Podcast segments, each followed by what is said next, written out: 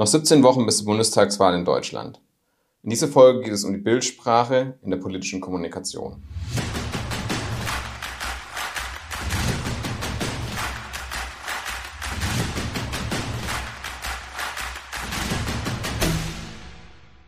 Herzlich willkommen zu unserem Podcast Wahl 2021. Hier wollen wir den Bundestagswahlkampf auf Social Media verfolgen und kommentieren. Mein Name ist Ansgar Werner, Partner und Content-Stratege bei der Agentur Cross. Heute zu Gast Björn Große, Fotograf und Videograf für zahlreiche politische Kampagnen, unter anderem für Martin Horn in Freiburg und der Landtagswahl in Baden-Württemberg. Dankeschön, ja, es freut mich auch sehr. Bin gespannt, auf welche Fragen du kommst. sehr cool, sehr cool. Ja, tatsächlich, dadurch, dass ich auch bei der Landtagswahl für, für zwei Kandidatinnen ähm, ähm, mitgearbeitet äh, habe und dann ein bisschen Social Media gemacht habe, habe ich deine Arbeit auch so ein bisschen verfolgt und äh, freue mich jetzt sehr auf den Austausch. Genau, wir wollen so am Anfang äh, immer im Podcast ein bisschen auf äh, die vergangene Woche eingehen und äh, was ich da schon eigentlich schon seit zwei Wochen verfolge und da du dich ja auch vor allem mit visueller politischen Kommunikation auseinandersetzt, ist es vielleicht auch ein ganz spannendes Thema. Die CSU greift jetzt vor allem in Form von Memes äh, in dem Fall jetzt speziell die Grünen, haben es aber auch schon mit der SPD gemacht, also arbeiten sehr viel mit Memes. Und da habe ich mir überlegt, ah, spricht das tatsächlich politische Wähler an, vielleicht in ihrer Zielgruppe? Wie, wie stehst du zu äh, Memes mal ganz grundsätzlich in der politischen Kommunikation? Also ich finde es sehr gut, wenn man Memes macht, weil die es schaffen können, Dinge anzusprechen, die man auf andere Art und Weise nicht ansprechen kann. Also es gibt Dinge, die kann man in akademischen Sätzen sehr gut verpacken. Dann gibt es Dinge, die kann man gerade so Gefühle oder andere Sachen kann man so gut mit Stammtischsprache gut oder ja verpacken. Also die Ansprache zu verändern, finde ich ist gut. Und Memes sind für mich gehen so in die Richtung wie so ein neuer Dialekt oder so. Also wenn du im Parlament vom Plenum sprichst, versuchst du vielleicht besonders eloquent und akademisch dich auszudrücken.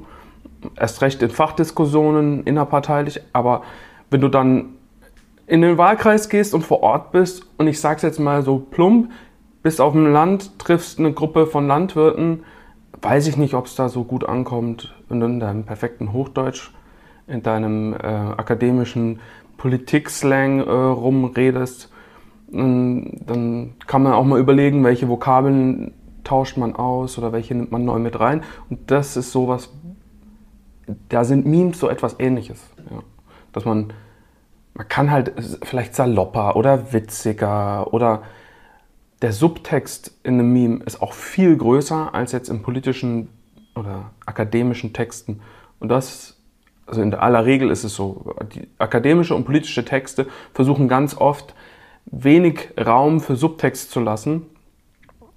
Ähm, ja, wobei, stimmt das so? Aber ich habe zumindest so das Gefühl, dass da weniger Subtext drin ist, als wenn äh, so bekannte Memes sind. Da, da weiß man dann nicht genau, ist die Aussage so oder so gemeint. Und genau dieses Verschwimmen der Grenzen, ich glaube, das macht so viel Spaß an Memes. Ja, ist wahrscheinlich auch einfach einfacher zu kommunizieren, äh, zu, äh, zu verstehen oder zu ähm, einfacher zu, wahrzunehmen. Ein Meme ist relativ schnell erfasst. Jetzt ein, äh, ein Statement oder eine Ausarbeitung äh, von, von einem Gesetzentwurf oder so ist eher nicht, nicht so ver verständlich für, jetzt ich sag mal, die breite Bevölkerung, äh, logischerweise. Genau. Schwierig ist natürlich daran, dass man schnell missverstanden werden kann.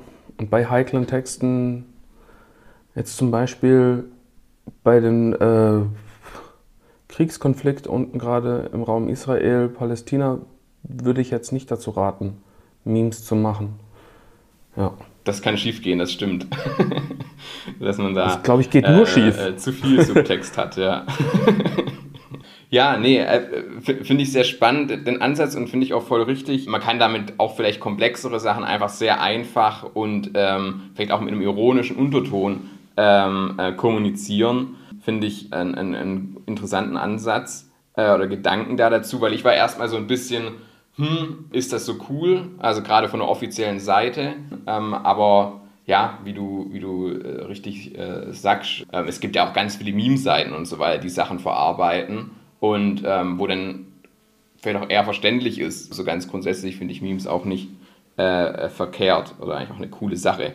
Jetzt gucken wir uns mal ganz konkret die CSU an, ähm, bei der ich sie jetzt so die letzten Wochen verstärkt festgestellt äh, hatte und die vor allem die Annalena Baerbock und die Grünen angreifen. Und da habe ich so die Frage gestellt, ähm, greift das quasi ihre Zielgruppe wieder auf oder fahren die ein bisschen an der Zielgruppe vorbei? Was, äh, was sind deine Gedanken jetzt in dem konkreten Fall und vor allem CSU gegen Grüne? also prinzipiell finde ich eine Abgrenzung der Parteien sehr wichtig. Also Parteien bekommen immer wieder den Vorwurf, gerade die großen Parteien, die Union und die SPD, sie würden sich nicht abgrenzen untereinander und man würde überhaupt nicht verstehen, ist ja egal, was ich will, kommt eh sowieso der gleiche Schmuh raus. Das ist so ein genereller Angriff an die Politik und die Grenzen verschwimmen, weil sie halt immer wieder geschlossen abstimmen im Parlament. Und das macht man halt in der Legislaturperiode, um sinnvolle Inhalte zu bekommen. Man einigt sich hinter den Kulissen und stimmt dann geschlossen ab. Was aber nicht heißt, dass die Parteien sich unterscheiden. Und deswegen finde ich es gerade in Wahlkampfzeiten enorm wichtig, dass man sich unterscheidet. Und man kann nicht darauf hoffen, dass nur der politische Gegner das macht oder man kann nicht nur hoffen, dass die Presse jetzt endlich mal eine Gegenüberstellung macht und die Unterschiede herausarbeitet, man kann auch nicht hoffen, dass der Wähler, also die WählerInnen das einfach verstehen. Sondern man muss da schon auch aktiv mithelfen und sagen, das finden wir blöd, was die anderen machen. Das finden wir vom Ansatz her gut, aber greift man natürlich wieder zu kurz. Dass man solche Sachen herausarbeitet. Und dann ist es für viele WählerInnen abschreckend, leider, weil sie sagen, ihr schlagt nur auf die anderen drauf und so weiter, das ist Negativ-Campaigning. Ja, aber auf der anderen Seite, Wähler sind ehrlich gesagt ein anstrengendes Klientel. Die haben sehr hohe Anforderungen an die Politik, aber gleichzeitig ähm, sind sie sehr bequem in vielen Fällen. Ähm, gibt viele, die sich sehr engagieren, aber dieser Vorwurf, ihr unterscheidet euch ja überhaupt nicht, dann fangen die Parteien an, den Unterschied herauszuarbeiten. Ähm, und dann gefällt es ihnen nicht. Dann sagen sie, das ist zu scharf formuliert. Und ich als SPD-Mitglied höre ganz oft, ja, euch hört man ja gar nicht. Ihr, ihr macht euch nicht bemerkbar. Also das meine ich mit, Wähler sind teilweise echt bequem. Also ja, entweder hört ihr uns nicht und äh, ihr findet es dann ganz gut, wenn wir uns so artikulieren, dass auch mal das irgendwo sich jemand merken kann, weil es scharf genug ist, weil es witzig genug ist oder weil es was, was, auch immer ist oder mal klare Forderungen. Ja, oder ähm, ihr findet, dass wir uns so scharf artikulieren, aber dann, äh, das passt halt nicht zusammen. Also, ja. Dann ist es so, dass es natürlich auf die Dauer blöd wird, wenn man sich nur die ganze Zeit irgendwelche Vorwürfe macht, wenn man sagt, Baerbock dies, Baerbock das, die Grünen wollen dies, wollen das. Wenn man nämlich das die ganze Zeit macht, dann wird es echt Negativ-Campaigning. Dann hat man keine Lust mehr als Wählerin, das sich anzuschauen, weil man sagt, das ist ja eine Schlammschlacht. Ich will wissen, für was ihr steht. Ist ja schön und gut, dass ihr alles blöd findet, aber welche Lösungen habt ihr? Und genau das ist gerade das Problem der Union, der CDU und CSU-Parteien, dass sie nicht wissen, wohin. Ja, ja, man kann vielleicht keinen eigenen, keinen eigenen USP herausstellen und aussetzen. Ähm, es bleibt, wie es ist. Und ich glaube, das wollen sie auch ein bisschen damit kommunizieren, dadurch, dass sie sagen, hey, wir, wir machen keine, äh, äh auf der Autobahn keine 130 oder solche äh, Sachen. Ähm, und damit machen sie die Angriffe, um den Leuten zu sagen, hey, hier, die wollen das und das äh, äh machen, das, äh, und das wollen wir eben nicht. das ist das Einzige, was sie auch kommunizieren können, ähm, wenn sie keinen Ausblick für die Zukunft haben. Also das ist vielleicht auch ein bisschen die Strategie da dahinter, ähm, dass man dann einfach sagt, okay, wir gehen einfach nur dagegen, dann wissen die Leute, was alles mit uns nicht kommt, was die jeweiligen Leute dann eben vielleicht auch nicht wollen. Weil ich denke, ich glaube, CSU-Wähler wollen jetzt auch nicht unbedingt, äh, denn bei denen stehen die grünen Themen nicht so hoch im Kurs.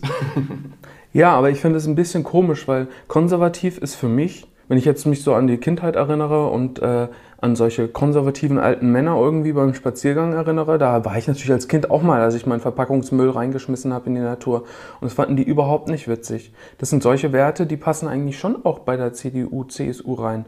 Also zu sagen, ähm, Klimaschutz finden die vielleicht zu abstrakt oder so, beleidige ich sie vielleicht damit, äh, als, keine Ahnung, blöd oder so, aber ähm, das ist vielleicht zu abstrakt, äh, um damit Wahlkampf zu machen. Aber was nicht so abstrakt ist, ähm, ist zu gucken, dass ähm, wir sauberes Wasser haben, saubere Luft, äh, saubere Flüsse.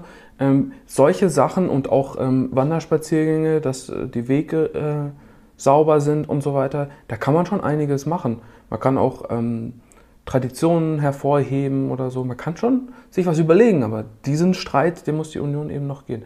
Was will sie? Und dass der Generalsekretär der CSU, ich glaube, der macht hauptberuflich nichts anderes als stänkern und fordert den Rücktritt von allen möglichen ähm, Leuten zurzeit im Land, also die letzten sechs Monate oder so. Ich wäre an seiner Stelle leise, wenn ich Leute wie Scheuer oder Dobrindt oder Seehofer. ja, das, dass die alles überleben, gefühlt. Ähm, das finde ich auch äh, äh, krass jetzt äh, ähm, mit, mit dem aktuellen äh, Rücktritt auf Bundesebene. Ähm, ja, wo andere dann drin sitzen, wo äh, seit Jahren jetzt nicht unbedingt äh, für, für, Fortschritt stehen oder für überhaupt irgendwas Positives stehen.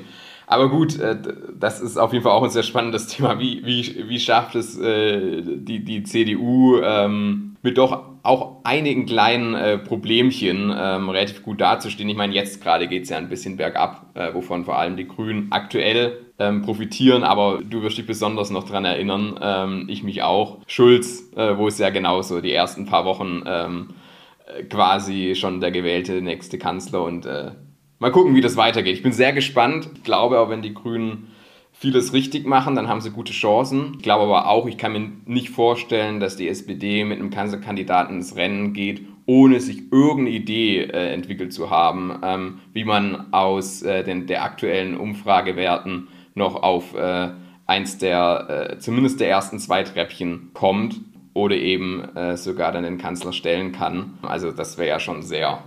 Insofern bin ich gespannt, was da noch passiert, wahlkampftechnisch ähm, und was die SPD da vielleicht noch aus dem Köcher zaubert an Aktionen. Und ähm, ich bin auch übrigens ähm, ähm, ein sehr großer Fan von der, vor allem vom, äh, vom, vom Design der aktuellen Kampagne. Und mir hat auch beim Bundesparteitag so die Gesamtaufmachung ganz, ganz gut gefallen. Da bin ich äh, sehr zuversichtlich. Ich glaube auch, dass eine Agentur, die so aus dem Sportbereich kommt, sage ich mal, da auch ganz, ganz spannend ist in, im, im politischen Wahlkampf äh, zu erleben. Ich meine, die haben auch schon ein paar politische Sachen davor gemacht, so ist es nicht, aber genau, das glaube ich sehr. Da können wir kurz darüber sprechen. Ähm, die ja, Kampagne wurde sehr polarisierend wahrgenommen. Also es gibt echt viele Leute, die hassen die ähm, in der Partei. Sie sagen, das ist hässlich, ähm, schwarz-weiß, das, ähm, das sähe aus wie solche ähm, Plakate in Italien oder so, die ähm, hängen, wenn jemand stirbt. Schwarz-weiß geht gar nicht. Also ich mir gefällt die Plakatkampagne sehr. Das hat den Grund, ein dicker, fetter, roter Hintergrund. Ist klar, welche Partei. Auf den ersten Blick. Zweiter Blick, das Gesicht ist auch groß genug. Ähm, man erkennt es gut. Und ganz wichtig, man erkennt den Namen. Also durch den roten Hintergrund ja. ist die Partei klar erkennbar. Durch den ähm, fette weiße Schrift ist der Name gut erkennbar. So, und damit hat das Plakat fast schon alles erfüllt. Ähm, es ist der, der andere Punkt ist noch richtig gut. Er ist so polarisierend, dass die Leute auch drüber sprechen werden über das Plakat. Ähm, man wird ja. nicht sagen, es ist halt ein Parteiplakat, sondern wenn man über die Plakate sprechen wird, dann wird auch im Smalltalk auf der Straße, so unter Freunden, wird über das SPD-Plakat gesprochen. Das erinnert mich an alte Willy Brandt-Zeiten. Ja, aber das finde ich doch blöd und das finde ich doch gut und alles okay. Hauptsache, sie reden über uns und das ist doch ganz gut. Dann sagen sie, ja, ich finde den Scholz blöd, aus den und den Gründen. Dann sagt der andere, echt? Hat er das so gesagt? Dann guckt man sich eine Rede an und sagt, ich habe vielleicht einen anderen Eindruck. Also so bekommen unsere SpitzenpolitikerInnen immer wieder die Chance, weil sie im Gespräch waren, dass man sich mit ihnen beschäftigt. Und ich meine, wenn sich die Leute dann mit ihnen beschäftigen und sie sagen dann, nee, die will ich nicht, dann muss ich sagen, dann haben wir halt reingeschissen. Aber so viel Vertrauen habe ich noch in unsere Spitzenleute, dass ein gewisser Prozentsatz. Wir brauchen ja nicht mal 75 äh, Prozent der Leute, die uns zustimmen. Es würden die anderen 25 Prozent vollkommen reichen ja. eigentlich. vollkommen in Ordnung. Also, Total. Und ich, ich denke auch, oder was, was jetzt so ein bisschen, äh, zumindest äh, meiner Meinung nach, der, der, der, das Kern, das Wichtigste ist eigentlich einer Kampagne oder auch eines Politikers, nur wenn er von Leuten auch gehasst wird oder gar nicht gemocht wird oder sie, dann kann er auch von anderen wiederum geliebt werden und mega abgefeiert werden. Und ich glaube, so kann es dann eben auch bei so einer Kampagne sein, wenn sie stinklangweilig ist und ähm, alle sagen, ja, die ist okay, ähm, da interessiert sich aber dann niemand dafür, das bringt auch nichts, sondern es muss dann schon eine Kampagne und es müssen äh, SpitzenpolitikerInnen sein, die ja polarisieren, wie du richtig gesagt hast, und wo manche sagen, finde ich gar nicht gut und manche sagen aber dafür eben, finde ich richtig, richtig gut und dafür äh, äh, stehe ich ein und äh, da, dafür erzähle ich rum und ähm, dann, dann kann man auf die 25 Prozent kommen, ähm, wenn es einfach nur ja, nur nach 15 Plakaten, nur nach 15 Kampagne ist, äh, nur nach 15 äh, Spitzenkandidat, dann wird da definitiv nichts. Deswegen, deswegen ich finde es auch, gerade auch deswegen äh, sehr gut. Genau. Ja, ähm, lass uns doch äh, kurz äh, zum, zum nächsten äh, Thema springen. Ähm, eine, äh, ich will so ein bisschen reingehen, weil das ja auch dein äh, Beruf sozusagen ist, in die ja, visuelle Kommunikation. Wir haben es jetzt gerade schon ein bisschen angerissen durch die, ähm, durch die äh, Kampagne der SPD. Jemand, der mir immer wieder sehr positiv aufgefallen ist, zumindest in der visuellen Kommunikation, sagen wir es mal so. Äh, auf Social Media ist äh, Christian Lindner und wir haben im letzten Podcast festgestellt, dass, ähm, ähm, dass er, er und vor allem auch die FDP mehr Follower als die CDU auf äh, Instagram haben, ähm, was sich ja in den Wahlergebnissen nicht widerspiegelt. Das hat wahrscheinlich zwei Gründe. Einmal die äh, Wählerlandschaft, äh, aber ich glaube schon auch, dass es auch die Social-Media-Strategie der FDP und vor allem von Lindner ja, schon dazu beitragen, dass es auf Social Media so gut ist. Also Lindner ist, glaube ich, einer der relativ einzigsten Politiker auf LinkedIn, startet jetzt in einem eigenen YouTube-Kanal ganz neu und ja, ist, obwohl er von einer relativ kleinen Partei, sage ich mal, rein von den Wählerergebnissen, äh, ja, von den Wahlergebnissen, ist er quasi auf dem gleichen Level von, der, äh, von den Followerzahlen wie Spitzenpersönlichkeiten äh, von CDU oder SPD. Glaubst du, was ist, deine, was ist deine Einschätzung? Glaubst du, das hängt mit dem, wie er Social Media bespielt, zusammen? Und welchen, welchen Mehrwert äh, siehst du darin? dass er das eben so natürlich auch mit einem finanziellen und einem, äh, ja, auch einem Arbeitsaufwand äh, bespielt. Ich bin ein bisschen unsicher, wie ich auf die Frage antworten soll, weil ich es nicht weiß. Ich kann nur Vermutungen anstellen. Äh, deswegen, ich glaube, wir halten das aus, dass wir jetzt mal mit nicht wissenschaftlicher äh, Sache da rangehen und dass ich jetzt einfach mal in Total. Habitus des weißen Mannes äh, alles mansplaininge jetzt. Also, meine Behauptung ist, dass Parteien, ähm, die an den Rändern sind, die nicht so etabliert sind, die ein bisschen spezifischere Ziele haben, die ein bisschen mehr zugeschnitten sind, die nicht ganz so ausgeglichen daherkommen, sage ich jetzt mal, dass die das äh, einfacher haben, weil deren Fanbase sehr enttäuscht ist, weil dauernd nicht ihre sehr radikalen Forderungen ich muss jetzt überspitzt zuspielen, sehr radikale Forderungen der Grünen auf Bundesebene, viel, viel, viel mehr Klimaschutz. Die FDP kommt um die Ecke und sagt, ähm, meine lieben FDP-Freunde, es tut mir leid, dass ich das einfach sage, einfach zur Simplizität dazu, mehr Neoliberalismus. Und dann gibt es noch äh, natürlich die Pappenheimer der AfD und dann gibt es noch die Linke, die will einfach mehr demokratischen Sozialismus. Einfach mal alles einfach komplett überspitzt. Aber in diese Richtung geht es ja. Diesen Live-Geist, den versprühen weder SPD noch CDU, CSU. Die wollen die WählerInnen der drei großen Parteien, CDU, CSU und SPD, die wollen eigentlich ein gechilltes Leben. Sie wollen, dass das Land in eine bestimmte Richtung geht, deswegen wählen sie Union oder SPD. Aber die wollen eigentlich sich nicht den ganzen Tag damit beschäftigen, ähm, welche neueren krassen Änderungen gekommen sind. Die wollen einfach nur ein gechilltes Leben. Und die kümmern sich damit, meine These, nicht so sehr um ihre Partei, die sie eher favorisieren.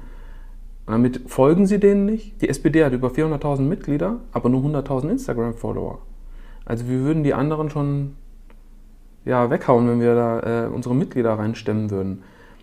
Aber viele von unseren Mitgliedern sind auch älter und auch Freunde, die ich kenne, die gesagt haben, ja, sie haben schon CDU, CSU oder SPD gewählt, die gucken, wenn es hochkommt, Tagesschau. Aber die sagen, passt schon. Und die interessieren sich nicht so sehr dafür, deswegen sind die nicht so laut. Aber jemand, der ein Unternehmen leitet, eine Zahnarztpraxis hat oder jetzt neu, keine Ahnung, Versicherungsvertreterin ist und das Gefühl hat, dass es sehr viel Steuern gibt, dass es sehr kompliziert ist, die Person hat vielleicht eher den Drang, sich zu engagieren und zu sagen, ja Mann, dieser Lindner, der macht mir weniger Steuern, der macht weniger äh, dies und das. Da ist ein Drang danach, sich damit zu beschäftigen, weil es einen richtig nervt. Aber so blöd gesagt, BeamtInnen, die auf dem Amt arbeiten, die sagen, ich will Jobsicherheit, ich will, dass ich eine Kita um die Ecke habe und dann bin ich auch ganz zufrieden. Das andere, die ganzen kleinen Änderungen, die sind alle okay. Aber ich brauche nicht zwingend das. Deswegen glaube ich, sind die, ich habe mal geguckt, die haben fast alle 100.000 Follower auf Instagram, äh, die Parteien. Unabhängig sozusagen vom Wahlergebnis und der Mitgliedschaft.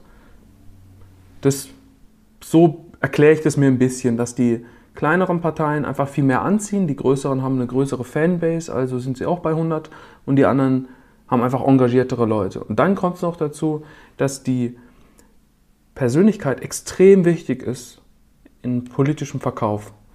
Wenn ich einen Christian Lindner habe, der ein rhetorisches Talent hat, Charisma hat, der Talkshow-Einladungen nicht ablehnt, der vom Marketing her auch eitel genug ist oder es kein Problem damit hat, sich in den Vordergrund zu stellen, ähm, hat man ja oft gesehen die letzten Jahre. Auch sein Instagram-Account jetzt. Er ist ein sehr hübscher Mann, attraktiv, wie er darüber kommt.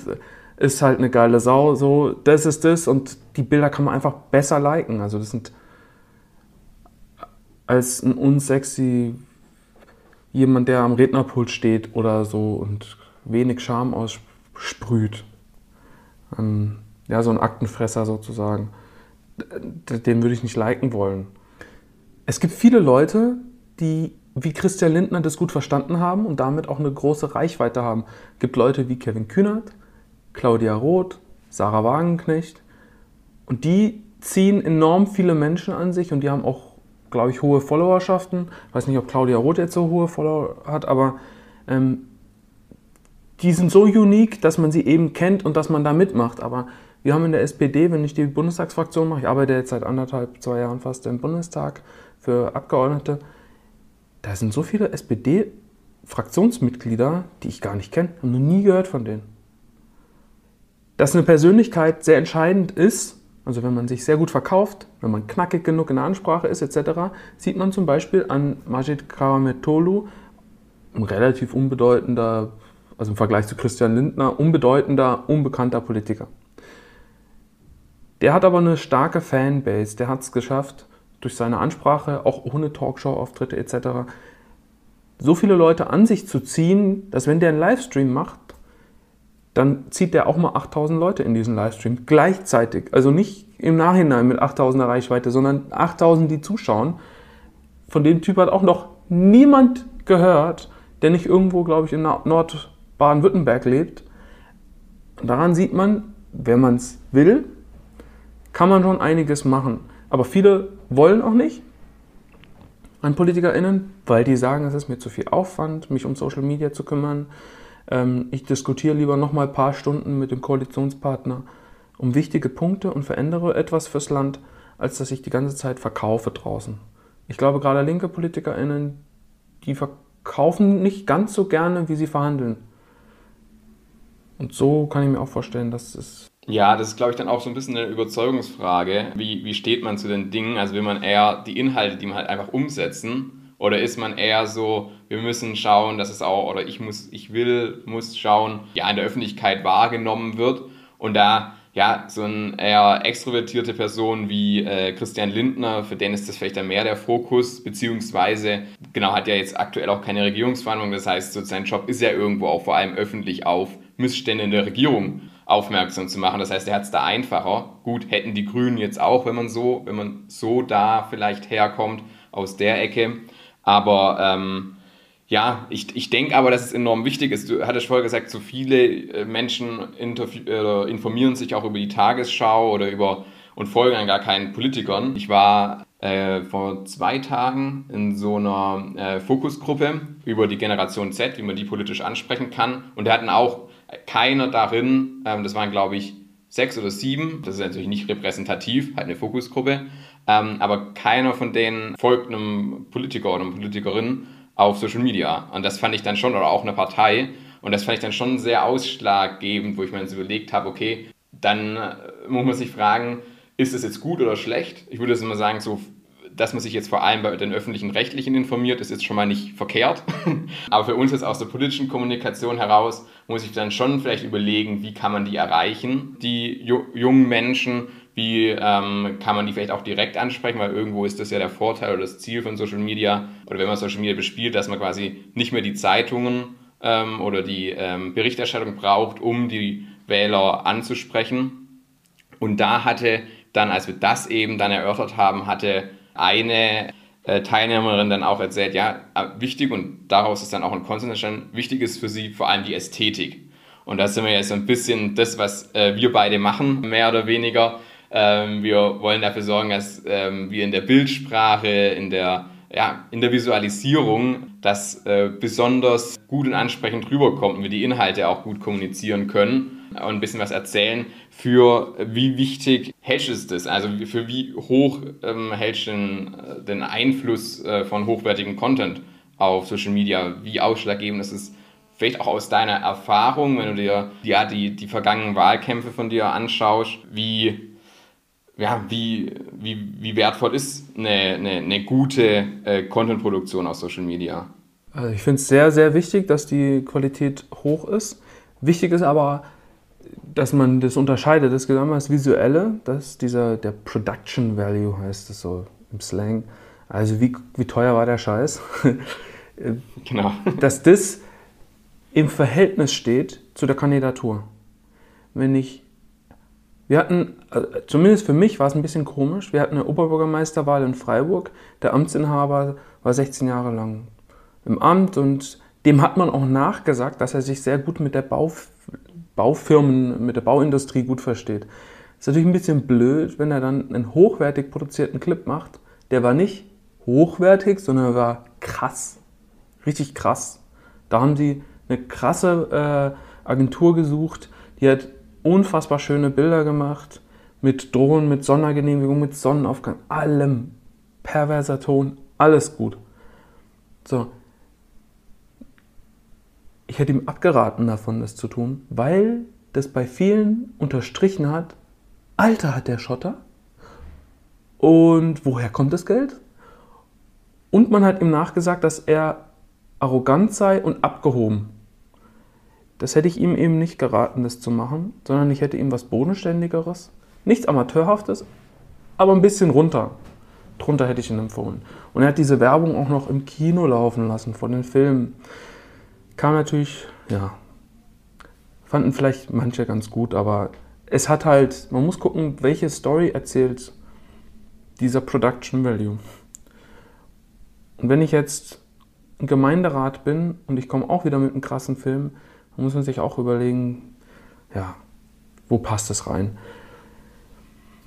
Ja, und dann gibt es noch die zweite Art von Qualität, die finde ich ist viel wichtiger, weil die braucht man für ganz hohe Produktionswerte, äh, Produktions, ja, die braucht man für hohe Production Values, jetzt habe ich es einfach übersetzt, braucht man für hohe Production Values und man braucht sie aber auch, äh, wenn es eher günstig aussieht. Und zwar muss man sich überlegen, wie und was erzähle ich.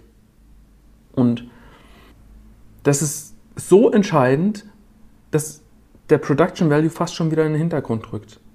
Ähm, und das vernachlässigen eher viele Leute, dass sie sich nicht genau überlegen, was möchte ich sagen, wie möchte ich sagen. Sie machen es auch aus einer Politiklogik ganz oft heraus.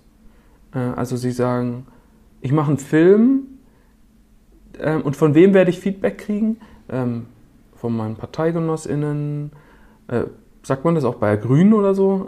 ParteimitgliederInnen. ähm, und so weiter. Die beko da bekommt man dann auf der Kreisvorstandssitzung die Rückmeldung, Wahnsinn, Video. Aber die Leute braucht man nicht überzeugen. Man muss sich überlegen, wenn ich das Video gemacht habe, würde ich es meinem 15-jährigen Verwandten schicken. Und wenn man dann denkt, oh, das ist cringe oder so, nee, dann musst du vielleicht nochmal was am Clip verändern. Ähm, oder würde ich es meinem Nachbarn schicken? Im Business-Kontext gibt es das auch immer mal wieder, dass man Imagefilm machen soll über die Firma. Und dann baut sich das so auf im Beratungsgespräch. Man merkt immer mehr, dieses Video wird eigentlich nur gemacht, damit der Inhaber seinen Schwiegereltern das Video zeigen kann, was für ein geiler ja, genau, Typ er ist. Genau. Diesen Effekt muss man möglichst verhindern. Man muss wirklich überlegen, welche, was muss bewirkt werden bei denjenigen, die das anschauen. Definitiv. Und welches Bedürfnis haben sie? Und erst überlegen, welches Bedürfnis hat der Wähler gerade? Was passt dazu? Was muss ich ihm geben? Und das Video mache ich. Da können teilweise, oder auch Fotos, da können teilweise ganz andere Sachen bei rumkommen. Also gegen diesen Oberbürgermeister damals, der dem nachgesagt worden ist, dass er arrogant sei und über den Dingen steht. Gegen den haben wir eine Kampagne gefahren mit einem Oberbürgermeisterkandidaten Typ Schwiegersohn. Der ist so lieb, das Gegenteil von arrogant, redet mit den Leuten, ist ganz nah an den Leuten dran, lacht und herzt die und der erwärmt das Herz. So, dann haben wir natürlich das Problem in der Kampagne gehabt, dass man ihm mangelnde Kompetenz oder Autorität gegenüber den Wirtschaftsleuten oder den Bankern oder wem auch immer hat. Da mussten wir natürlich dann langsam auch irgendwann reagieren. Und nachdem er den ersten Wahlgang gewonnen hatte ähm, gegen den Amtsinhaber, war er so der Sympathische. Und da hatten wir dann das Gefühl, sympathisch reicht nicht. Wenn die Leute jetzt die überlegen müssen, nehmen wir den, den wir mögen oder den, der es kann, aber ein Arsch ist dann kann es sein, dass wir eher den Arsch wählen. Dann sagen sie, ich muss meinen Oberbürgermeister nicht mögen. Ich will nur nicht, dass die Stadt verkommt.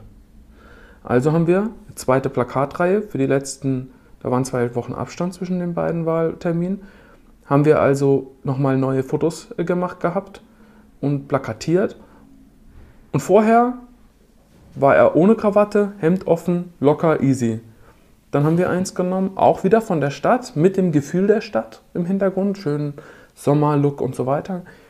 Und er stand dort und hatte ähm, so eine schöne Uhr an, aber keine Rolex oder irgend sowas, sondern einfach nur, keine Ahnung, eine schöne 200-Euro-Uhr oder so.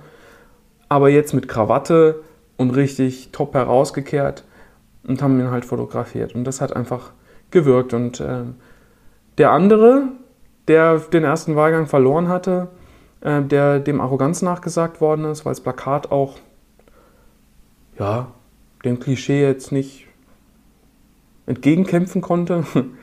Sag ich mal so. Andere haben gesagt, der hatte halt so einen Heiligenschein da fast schon drauf von der Grafik her. Der hat dann halt Schiss gehabt, dass er zu arrogant rüberkommt, hat auch neue Plakate gehängt und hat die lieben Nachbarbilder hingehängt, also so ganz nahbar und er sah sympathisch mhm. aus auf den Fotos. War dann schon witzig so zu beobachten. Aber ich meine, wenn du es nicht in 16 Jahren geschafft hast, dein Image abzulegen, dann schaffst du es auch nicht in zwei Wochen. Das stimmt, das ist nochmal ein anderer, anderer Fokus dann, wenn man äh, ja, das äh, Ding war gelaufen. Kandidat da drin ist. Ja. Der hat so viele Fehler gemacht, dass. Also ich finde es auf jeden Fall, äh, ja. das ist ein, ein sehr äh, guter Punkt, äh, den du gesagt hat, hattest, mit dem es muss zu der Zielgruppe passen, weil das ist auch was, was ich oft auch erlebt habe. Es wird dann ein Imagefilm oder halt ein Film produziert auf äh, sehr hoher Qualität, teilweise auch bei ähm, oder auch für viel Geld verhältnismäßig, teilweise auch bei Kandidatinnen auf kommunaler Ebene, sage ich mal, oder auf Wahlkreisebene. Und es wird aber dann überhaupt nicht überlegt, für wen mache ich es, für welche Zielgruppe, für welche Plattform, sondern ich produziere dann einfach mal. Und ich denke auch, man muss da ansetzen, wo ich mir erstmal frage, für wen mache ich es, wo, wo veröffentliche ich es und was brauche ich dafür.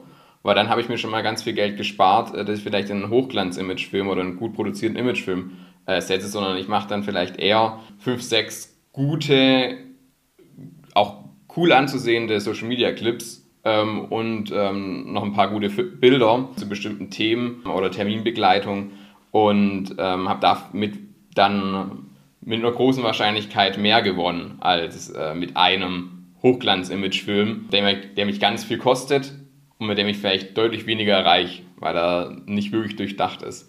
Deswegen genau die richtigen äh, Punkte, glaube ich. Es gibt verschiedene Plattformen und für verschiedene Plattformen braucht man verschiedene Sprachen. Das ist ungefähr so, wie wenn ich mit meiner Oma rede, spreche ich anders, als ich jetzt mit dir rede.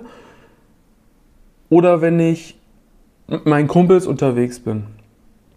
Dann gibt es drei, vier, ich glaube, ich habe zehn verschiedene Fions. Und so ist es auch mit TikTok, Instagram, E-Mail, äh, Facebook oder was auch immer. Und das muss man sich immer was überlegen. Und auf Insta, muss man sagen, ist die Qualität, die kann fast nicht hoch genug sein. Auf TikTok ähm, tut man gut daran, wenn man so ein bisschen auch suggeriert, dass man nah dran ist und, die, äh, und das locker aus dem Handgelenk geschüttelt hat. Ja, und auf Facebook, oh, ich weiß nicht. Ich glaube, über die Plattform, die ist tot. Also jetzt selber tot gemacht. Aber ja, da kann man auch so einen Mix machen irgendwie. Also da muss man nicht wahnsinnig hohe Qualität haben. Aber auf Insta bietet sich schon an, dass man echt gute Qualität hat an Fotos. Ja, das heißt, du würdest auch davon abraten, quasi vor allem mit schnell geknipsten äh, Handybildern. Gut, Handybilder können auch gut sein, wenn man einen Blick für das ja. Bild hat, für die Bildsprache. Ähm, gar keine Frage. Aber oft ähm, äh, wird ja auch gesagt, ja gut, da äh, mache ich halt kurz ein Bild oder drücke ich jemandem das Handy mhm. in die Hand und er macht kurz ein äh, Katastrophe. Bild. Geht gar nicht. Denke ich nämlich auch, ähm, ähm, dass das, das wirkt, also es wirkt dann auf so vielen Ebenen einfach. Und ich glaube, auch im politischen Umfeld ist es äh, sinnvoll. Ich meine, man merkt es ja auch bei den, äh, bei den Interaktionen und, und, und auch in den KPIs am Ende des Tages. Vielleicht da zu dem Punkt gerade Bildgestaltung. Was ist da so deine Philosophie? Wie, ähm, wie, wie gehst du ein Bild an oder was, was glaubst du, was ist wichtig? Was sollte ein Bild in der politischen Kommunikation äh, sprechen? Wie beim Imagefilm, als allererstes denke ich mir, wo steht die Zielgruppe, die ich mag und äh, welches Bedürfnis hat sie gerade? Und dann überlege ich, welches, wie kann ich das Bedürfnis füttern ähm, oder ein bisschen lenken. Man kann ja auch Dinge ein bisschen entführen. Auch eine Redaktion, eine, Red, äh, eine lokale Redaktion findet es viel interessanter, auf einem Vororttermin mit dem ein Foto von dem Spitzenkandidat mit dem Oberbürgermeister zu haben. Wenn ich dem Spitzenkandidaten folgen würde, würde ich versuchen, fürs Archiv das Foto mit dem Oberbürgermeister zu machen ich würde aber viel mehr interessiert daran sein, ein Foto mit den Leuten zu haben, die unbedeutend sind, damit ich den Narrativ erzählen kann, dass mein Politiker nicht abgehoben ist, sondern mit den Leuten spricht. Also das Bedürfnis, der kennt ja noch die Sorgen oder sie kennt noch die Sorgen ähm, der normalen Leute. Dieses Foto würde ich eher rausmachen. Eine Lokalzeitung oder das, was man erwartet von einem Politiker, ist, dass die sich dann hinstellen zu einem Gruppenfoto Sparkassendirektor ist dabei, Oberbürgermeister ist dabei und die Bäuerin, die gerade ähm, den Kredit bekommen hat für den neuen Landwirtschaftsbetrieb oder den Anbau. Ich würde aber eher das Foto fotografieren mit der Bäuerin und den Kandidaten, sodass da eher auf Augenhöhe ist, auch wenn vielleicht für viele andere es interessanter ist, mit den anderen hohen Tieren da zusammen. Aber das würde ich eher weglassen und die im Text erwähnen als auf dem Foto. Verstehe, ja. Ich glaube, das ist ein ganz, ganz großer Punkt, äh, weil das ist ja quasi Bildsprache unter, unterm Strich, mhm. ähm, dass man eben äh, mehr erzählt als es. Und ich glaube, das macht auch den Unterschied, weil jemand, wo jetzt äh, quasi einfach mal schnell ein Bild knipst, der macht halt dann das Bild von dem Bürgermeister und dem Kandidaten oder der Kandidatin. Aber wenn jetzt jemand äh, sich wie wir jetzt darüber Gedanken macht, wie muss ein Bild aussehen, was erzähle ich damit, das heißt mehr ist als kurz damit knipsen und dann kann das Bild auch mit einem Handy fotografiert sein. Natürlich, äh, es ist immer noch mal ein bisschen schöner, wir haben eine andere, ein anderes Bildgefühl, finde ich, wenn es mit einer Kamera fotografiert ist, aber es muss dann nicht das äh, 2000 Euro Bild sein, ähm, sondern es kann auch ähm, ja, äh, bezahlbar sein. Und ja, deswegen auch, auch das äh, sehr, sehr, sehr cool äh, erklärt. Vielleicht noch als äh, Abschlussfrage. Du hattest vorher so ganz kurz angerissen, die, die äh, laufende Betreuung äh, von Bundestagsabgeordneten. Sind da deine Erfahrungen, weil das ja nochmal was anderes ist als Wahlkampf, sondern es ist quasi ähm, über die ganze Legislaturperiode, wie verändert sich da Kommunikation? Es passiert oft ganz vieles, was überhaupt nicht spannend ist. Und das ist ein bisschen schwierig manchmal. Und wenn, wenn du in der Opposition bist, kannst du immer draufhauen, das ist wunderbar. Du kannst sagen, das ist unsere Idee und die tolle Idee habt ihr verworfen, ihr seid auch solche Hornochsen. Und wenn man in der Regierung ist, dann ist es ein bisschen schwieriger. Ich habe einen Abgeordneten, der hat sehr viel zu verhandeln, weil er stellvertretender Fraktionsvorsitzender ist. Und diese stellvertretenden Fraktionsvorsitzenden, die bekommen immer Themen zugeordnet. Und damit ist er, salopp gesagt, wahrscheinlich würde er das anders bezeichnen, aber einfach Chefverhandler für, de, für den Bereich. So, ja. dann, dann macht der Koalitionspartner etwas, was uns nicht gefällt und ich will draufhauen als Social Media Dude. Ich will, dass das endlich mal rausgearbeitet wird oder ich will das. Und dann mache ich diesen Vorschlag, schicke den an meine KollegInnen, die nochmal drüber schauen sollen, die mit den Inhalten besser betraut sind. Und dann sagen sie, nee, nee, lass. Das, du hast doch schon recht in der Sache, aber das lassen wir jetzt, weil er ist jetzt schon gerade in den Anfangsverhandlungen für den nächsten Punkt und wir wollen da den Koalitionspartner nicht zu sehr verstören. Und wir müssen ja auch noch Sachen auf der anderen. So. Die Bevölkerung merkt nicht, dass wir unzufrieden sind, denkt, die SPD trägt den Scheiß mit, aber wir wollen bei der nächsten Sache halt nicht voll ähm, auflaufen. Ähm, für den Koalitionsfrieden oder für Verhandlungserfolg oder so wird dann auch vieles geschluckt. Man ist nicht schnell unterwegs, es muss abgestimmt werden mit so ein stellvertretender Fraktionsvorsitzender, glaube ich, hat 15 Mitarbeiter, die ihm zuarbeiten. Und da müssen da drei, vier da drüber schauen.